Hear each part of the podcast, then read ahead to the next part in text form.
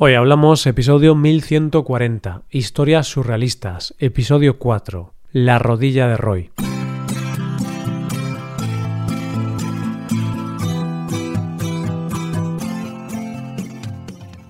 Bienvenido a Hoy Hablamos, el podcast diario para aprender español. Hola, ¿qué tal amigos y amigas? ¿Cómo va todo? Espero que todo os vaya genial. Hoy es viernes, día en el que publicamos dos episodios. Uno de esos episodios es el episodio Premium, solo disponible para los suscriptores Premium. En este episodio, Rebe nos hablará sobre su reciente viaje a Madrid. Hazte suscriptor Premium para poder escucharlo en hoyhablamos.com. Ahora, en este episodio del podcast diario, Paco y yo volvemos con una historia surrealista, que forma parte de esta nueva serie de episodios que estamos haciendo con historias exageradas o inventadas, en las que hay que adivinar si hay algún evento real o si todo es inventado. Hoy es mi turno para hablar de la historia de mi rodilla. Hoy hablamos de historias surrealistas.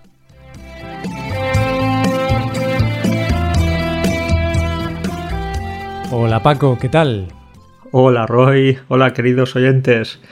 Estoy nervioso, estoy nervioso, horrorizado y ya sabes por qué. ¿Tú Pues- cómo estás, Roy? Yo también estoy nervioso, pero mm, entusiasmado también, porque hoy voy a contar una historia, una historia surrealista.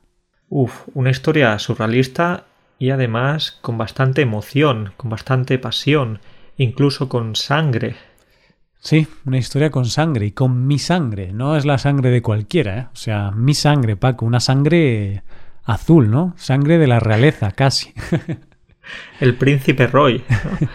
Pero una sangre muy abundante. Pues sí, mucha sangre, mucha sangre, pero bueno, es una historia surrealista, pero ya te voy a decir a ti y a todos los oyentes que esta historia es toda real, Paco. No hay nada inventado. No pienses que me estoy inventando alguna cosa, porque todo es real.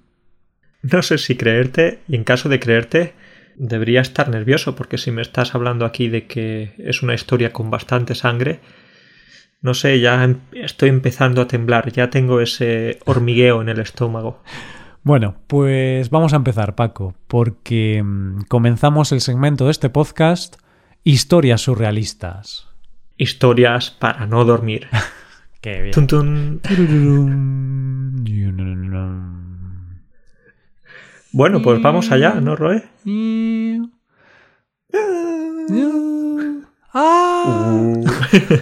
esto, esto va fuera, ¿no? Esto va fuera. Esto queda, Paco, unos sonidos ahí, ¿no? La gente se va a pensar que estamos más locos de lo que realmente estamos. Hay que darle un poco de, de emoción al asunto, ¿no? Ya que no tenemos efectos especiales, pues los ponemos nosotros. Bueno, Paco, pues vamos a viajar en el tiempo para esta historia. Nos vamos a 10 años atrás. Nos vamos a la España del 2011. Nos vamos al Roy de 17 añitos. Qué jovenzuelo, eras un adolescente con tan solo 17 años. Pues sí.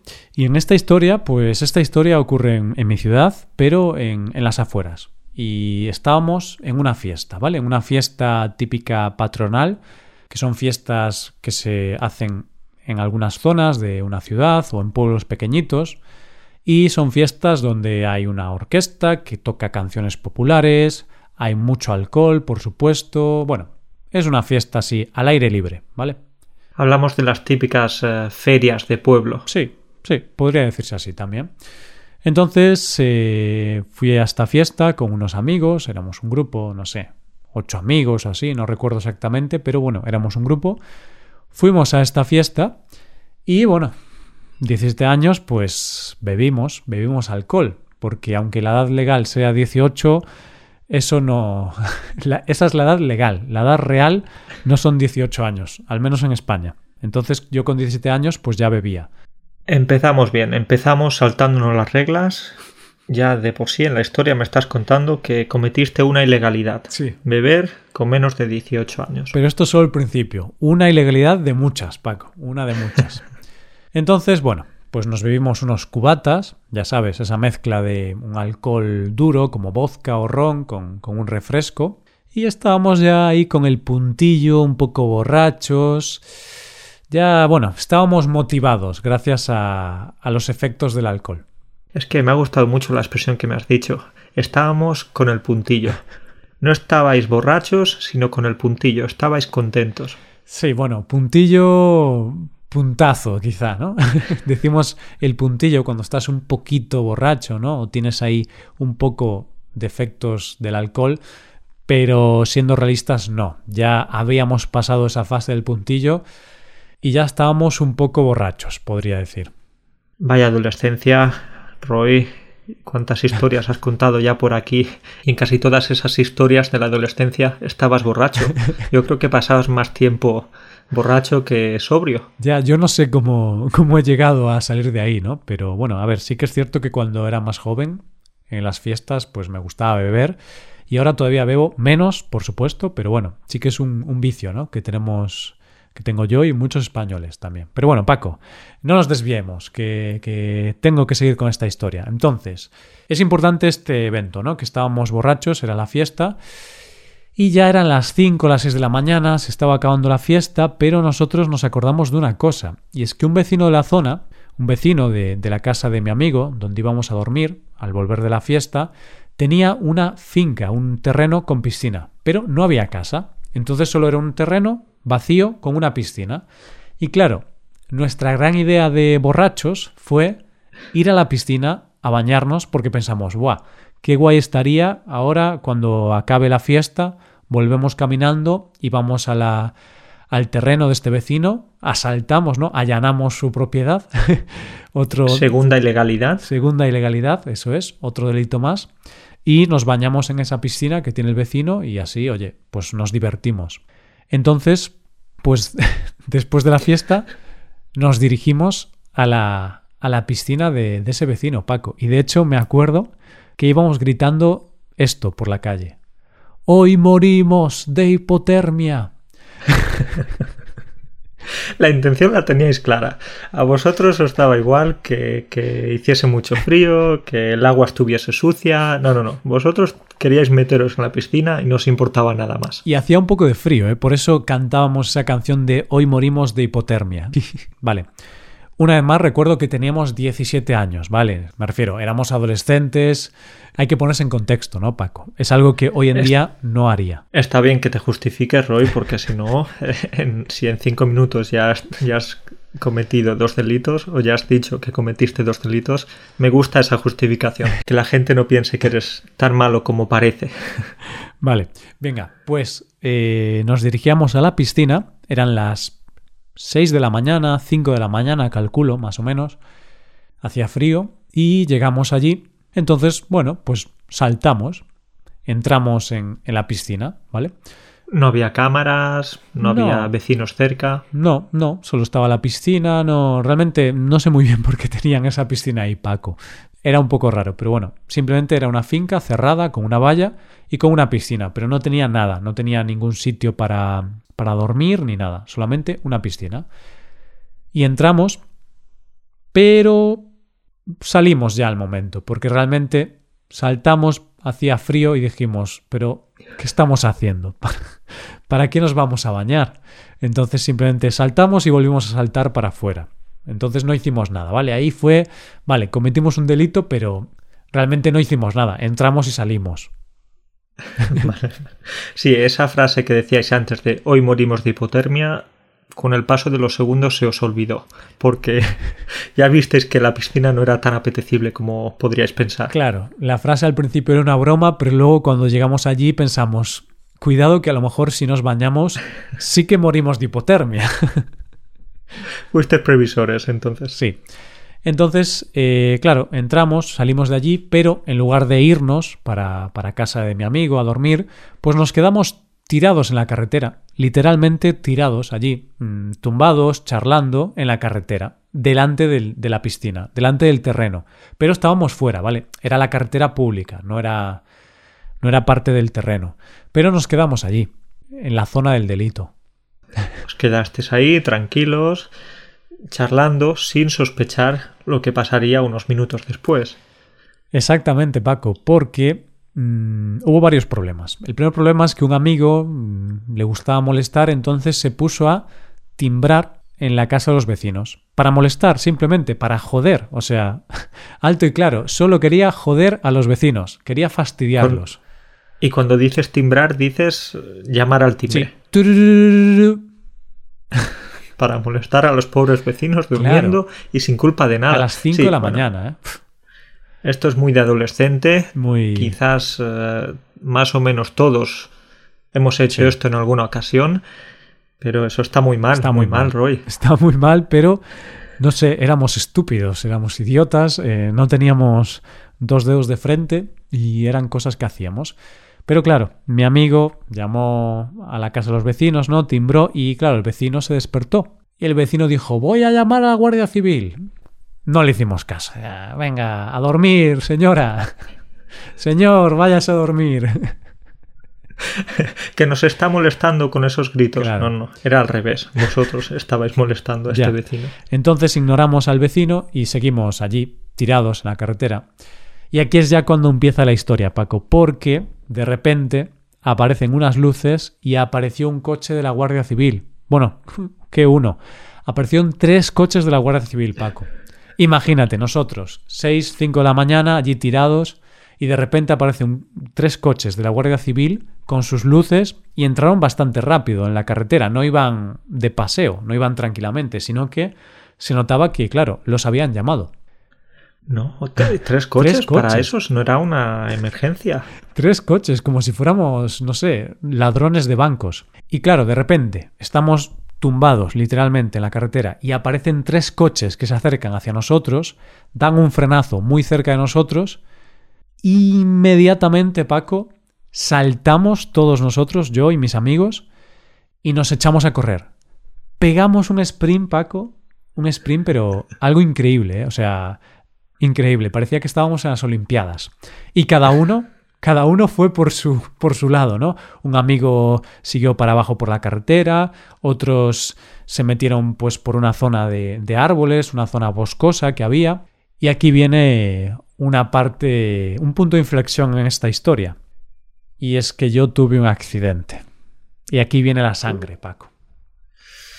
Te caíste a un pozo. No, no Eh, tanto, no tan grave. No. Pero cuando vimos los coches de la Guardia Civil y echamos todos a correr, me golpeé contra un muro. Porque yo quería escapar por una zona de árboles, porque pensé, por ahí es fácil. es fácil escaparse. Nosotros conocíamos la zona, conocíamos los caminos, entonces teníamos una ventaja frente a la Guardia Civil. Y entonces pensamos, bueno, pues voy a ir por ahí, ¿no? O al menos mi subconsciente es lo que pensó, porque te digo que fue una fracción de segundo. Pero claro, había que saltar un pequeño muro y yo, con mi rodilla, en lugar de flexionarla correctamente, mm, golpeé directamente el muro. Entonces mi rodilla golpeó el muro con mucha fuerza y me hice mucho daño, me hice mucho daño, pero yo seguí corriendo, no paré, seguí, veía a mis amigos allá a lo lejos, o sea, yo me golpeé, caí, pero me volví a levantar, ¿vale? Hay que levantarse después de caer y seguí corriendo, mm, en ese momento no me dolía la rodilla y escapamos de la Guardia Civil. Cuando echamos la vista atrás veíamos que eran, pues eran bastantes policías, a lo mejor eran 6, 7 policías corriendo buscando por allí con linternas, gritándonos ¡Alto la Guardia Civil! Pero nosotros corrimos, corrimos, corrimos y por suerte, como conocíamos los, los caminos, conseguimos darles esquinazo, conseguimos dejarlos atrás porque ellos no conocían tan bien la zona como nosotros. Claro, y en ese momento, con la adrenalina, también con el alcohol en el cuerpo, etcétera, corríais eh, como, como, como locos. No os importaba nada, no os importaba estar cometiendo el tercer delito, huir de la policía, la Guardia Civil. Exacto, imagínate, ya tendría que pasar unos años en, en prisión, realmente. Pues sí, pues esta es la historia, pero bueno, aún le queda un poquito más. Así que bueno, la policía nos siguió durante 10 minutos más o menos, pero conseguimos escapar. En esta ocasión no, no sacaron el helicóptero, qué suerte, qué suerte, porque con el helicóptero no creo que hubieses escapado. No, pero ojo, ¿eh? Eh, no hubo helicóptero porque no éramos tan delincuentes, pero luego sí que estuvieron unas cuantas horas dando vueltas y veíamos las luces de los coches Entonces tuvimos que esperar un rato en medio del bosque, porque les dimos esquinazo, ¿no? Pero tuvimos que esperar un rato hasta que vimos que ya no había muchas luces y, pudimos ir a casa de mi amigo a, dormir. Y esta es la historia. Y bueno, hubo algunas consecuencias. Paco, la rodilla, pues un golpe muy fuerte, me dolía mucho, se, se empezó a hinchar. Al día siguiente me levanté con un dolor increíble, cojeaba. Pero aquí viene otro punto de inflexión en la historia. Y es que había fiesta al día siguiente, Paco. y en esa edad, como decíamos, la fiesta era la prioridad. Mm, o no, claro, yo tenía que decidir. Me dolía la rodilla, mm, estaba muy hinchada, cojeaba mucho, pero claro, la fiesta era en unas horas, entonces tuve que decidir entre quedarme en casa descansando o ir a la fiesta. Así que me cogí una botella de ron y dije, los piratas cuando les dolía algo tomaban ron, ¿no? Entonces dije, bueno, pues bebo un poco de ron y no pasa nada, ya se me pasará el dolor. Entonces al día siguiente, Paco, fui con mi rodilla medio rota o lesionada a la fiesta. Uf, tendrías mucho dolor porque quizás en el momento no lo notas tanto, pero cuando pasan unas cuantas horas o un día, ya es cuando empieza a hincharse y a doler de verdad. Sí, realmente no, no fue una buena decisión porque al día siguiente ya era lunes, entonces fui al hospital. En este caso no fui a la fiesta, fui al hospital y me, me hicieron una radiografía y estaba un poco fisurada la, la rodilla, entonces estaba rota. Y no es ninguna broma, lo de, no es ninguna broma, tener la rodilla fisurada es una es un problema. Claro, claro. Entonces me escayolaron la pierna hasta el abductor, la pierna entera escayolada y estuve seis semanas con la pierna escayolada. Así que esta es la historia, Paco. Salí de fiesta, allanamos una propiedad donde había una piscina, aparecieron tres coches de la policía, de la Guardia Civil, perdón, empezaron a perseguirnos, les dimos esquinazo, eh, conseguimos escapar, pero al escapar me golpeé la rodilla y me la fisuré. Al día siguiente fui de fiesta porque era un adolescente con prioridades muy claras, pero pasó factura, pasó factura y al día siguiente, al segundo día, tuve que ir al hospital. Bueno, como decía antes, eh, una historia donde tienes muy claras tus prioridades o tenías muy claras tus prioridades y vemos que toda acción tiene una consecuencia. en ese caso, eh, persecución de la policía, fisura de rodilla. Pero bueno, Paco, vamos ahora ya a jugar. Eh, obviamente, esta es una historia surrealista, por tanto, hay una parte que está exagerada, pero hay que decir o tienes que decirme si tú crees que esta historia tiene una base real, hay algún evento real, hay algunas partes reales o no, o me he inventado completamente esta historia. Vale, bueno, pues eh, es un momento difícil para mí porque yo recuerdo que un día me contaste que en el pasado tuviste un problema en la rodilla. Hmm que estuviste escayolado cierto tiempo, entonces diría que el problema en la rodilla es real, pero yo pensaba que había sido jugando a fútbol, que había sido una lesión que te hiciste jugando a fútbol. Vale, pues correcto. Sí es correcto que la lesión es real, pero no fue en el fútbol. No fue en el fútbol. Y... fue huyendo de la Guardia Civil, sí. Es cierto, esto es cierto. O sea, parece, parece inventado, pero eh, la absoluta realidad es que esta historia es prácticamente toda real, Paco. También es real, bueno, todas estas ilegalidades de las que hablamos antes, la huida de la Guardia Civil, entrar en una finca privada, todo esto es real. Sí, eh, solo hay una cosa que no es real, que no eran tres coches de la Guardia Civil, sino que era uno y que la persecución no fue muy increíble. Simplemente apareció el coche de la Guardia Civil y echamos a correr y luego el Guardia Civil se bajó del coche pero no echó a correr, no, no nos persiguió. Vale, eso, eso no es real. Ahí sí que exageré un poco, pero sí que es real todo lo demás. Fuimos a la fiesta, nos emborrachamos, fuimos a esta finca, entramos, pero luego salimos, nos quedamos allí tirados. Apareció el coche de la Guardia Civil porque mi amigo había estado molestando a los vecinos con las luces y en ese momento nos echamos a correr y sí, es real que yo calculé mal el salto y me golpeé contra, contra ese muro y me fisuré la rodilla. Y también es real que al día siguiente fuiste a una fiesta con la rodilla fisurada, con la rodilla destrozada, y te cogiste la botella de ron. Sí, es real también. tristemente, eh, tristemente real y estoy entre avergonzado y orgulloso. Es una sensación extraña. Estas cosas que te suceden en la adolescencia y dices, bueno, las puedo contar porque tienes esa justificación de la adolescencia. Sí. Pero, Roy, además también recuerdo que tú tuviste algunos problemas con la justicia. De hecho, toda tu vida has tenido problemas con la justicia.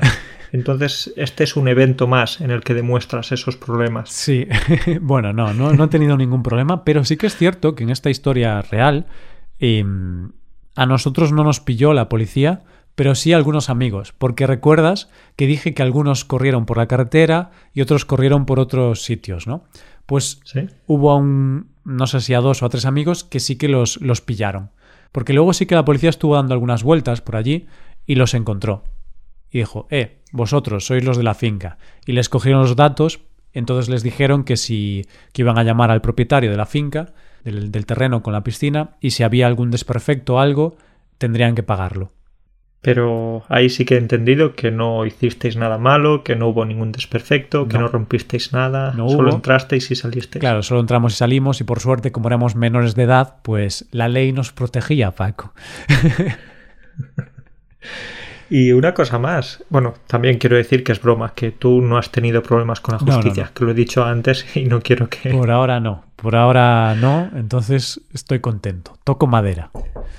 Tocamos madera. Pero una cosita más. También quiero preguntarte, ¿finalmente tus padres se enteraron de esto o mm. sigue siendo un secreto? Pues es un secreto, realmente. Eh, nunca se lo llegué a contar y ahora pues, pues no se lo he contado. Si escuchan este episodio, pues sabrán la historia real, pero si no, seguirán en la ignorancia. Y realmente ahora ya no, no me apetece contarlo porque, no sé, no me gusta remover aguas del pasado, ¿no? Qué bien suena esto. Esas cosas turbias que se queden, que se queden ahí, que nadie, nadie lo sepa, aparte de unos cuantos estudiantes, unos cuantos que nadie más lo sepa. Miles de oyentes, pero bueno, no se lo digáis a mis padres, ¿vale, oyentes? Eh, no sé, me parece una historia graciosa para contar, ¿no? Son de esas típicas anécdotas que dices tú, pero ¿cómo alguien puede hacer esto, no? Y está bien. Ahora, si tuviera que contárselo a mis padres, no tengo problema, pero realmente nunca ha surgido la, la conversación para contar la historia real. Exacto, no mataste a nadie, no robaste a nadie, no secuestraste a nadie. Entonces, simplemente hubo un poquito de sangre en la rodilla. Sí, esta fue bastante sangre. ¿eh? ¿eh? es una pena porque tenía algunas fotos, pero las perdí porque estaba en una red social antigua. Y es una pena, ¿eh? porque si no podría poner algunas fotos para. Ah, que subiste estas fotos de la rodilla ensangrentada Yo no, en la red social. Mis amigos. teníamos 17 años, haces estas tonterías, ¿no? Que subes fotos de... No sé, sé que mis amigos subieron algunas fotos de, de esa rodilla y, su descomunal tamaño. Pero bueno, tengo que decir que aunque ahora me hace gracia, en su momento eh, tuvieron que escayolarme la pierna, estuve seis semanas, un mes y medio con, con escayola. Luego cuando me quitaron la escayola, eh, aún tuve unas cuantas semanas de rehabilitación. Y aún hoy si hago, si corro mucho o algo así, si me duelen las rodillas, siempre me duele primero la rodilla izquierda que la derecha. Entonces me rompí la, la izquierda, ¿vale? Entonces, esta tontería de la que me río hoy, pues ha tenido algunas consecuencias. No consecuencias muy graves, pero oye, no sé, no sé qué pensar. Por un lado, preferiría que no hubiera pasado, pero si no hubiera pasado, tampoco podríamos estar grabando este episodio. Eso es, todo pasa por algo, es el destino. Roy, gracias a ese evento que te pasó teniendo 17 años, ahora nos estamos divirtiendo aquí, que es lo más importante. Hmm, sí, y solo decir a los oyentes que no os creáis todo lo que os cuentan vuestros hijos, porque yo no conté toda la verdad a mis padres, sí que les dije que, bueno, estábamos ahí jugando, saltando por unos caminos y, nos hicimos daño, ¿no? No les conté lo de la Guardia Civil porque pensé, ¿para qué, no? para que tienen que saber esto.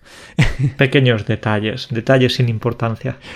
Y también, ya para los más jóvenes, pues si algún día os dais un golpe fuerte, no vayáis a una fiesta. Mm, quedaos en casa, descansad, porque recuerdo la noche siguiente que fui de fiesta con la rodilla fisurada, ¿no? estaba un poquito rota. Y sufrí un poco, Paco, sufrí un poco, porque iba caminando cojeando y la fiesta duró como 5 o 6 horas. Entonces fue una experiencia curiosa. Bueno, si estabas cojeando, es posible que la gente pensara que, que, estabas bailando. Te movías de un lado a otro. Yo creo que bailo mejor cojeando que cuando bailo. De hecho, la gente me decía, hombre, Roy, hoy bailas muy bien, ¿eh? Nunca te había visto bailar tan bien. Estaba moviendo el esqueleto, ¿no? Una parte del esqueleto eh. estaba roto, entonces esa parte se movía más. La rodilla ahí, uh, la rodilla se movía muy bien. Habría que haberte visto. Roy, pagaría mucho dinero ahora por, por haberte visto en esa fiesta. Ay, bueno, eh, creo que esta es la historia más surrealista y más increíble que tengo, ¿eh, Paco? Así que, bueno, ya la he soltado en esta serie de historias. Pero bueno, esto es todo. Espero que os haya gustado, oyentes. Y ya dentro de un mes o así, pues tendremos otra historia surrealista de Paco. ¿Habrá más? Vamos a esperar a ver qué nos deparan estas historias para no dormir. Historias surrealistas. historias para no dormir. Sí, sí, como por ejemplo esta. Esta es una historia, yo creo que ahora los estudiantes van a tener poquito de miedo por la noche antes de irse a la cama. Claro, y qué imagen tienes, ¿no? Que han estado escuchando este podcast años probablemente y pensarán, este chico, Roy, es un chico muy formal, muy serio, y de repente, pues cuento una historia de que allané una propiedad privada, escapé de la policía, me rompí una rodilla estando borracho y luego fui de fiesta porque quería emborracharme más. Porque esa es la historia. Esa es la historia. si simplificamos, eh, vamos directos a la verdad, a lo que realmente importa. Eso es, totalmente. Mm, sí, para resumir, la estupidez adolescente. Y esto es todo. Nos vemos la semana que viene. es todo. Pues nada, un saludo para ti y para todos los estudiantes, los oyentes. Adiós. Adiós.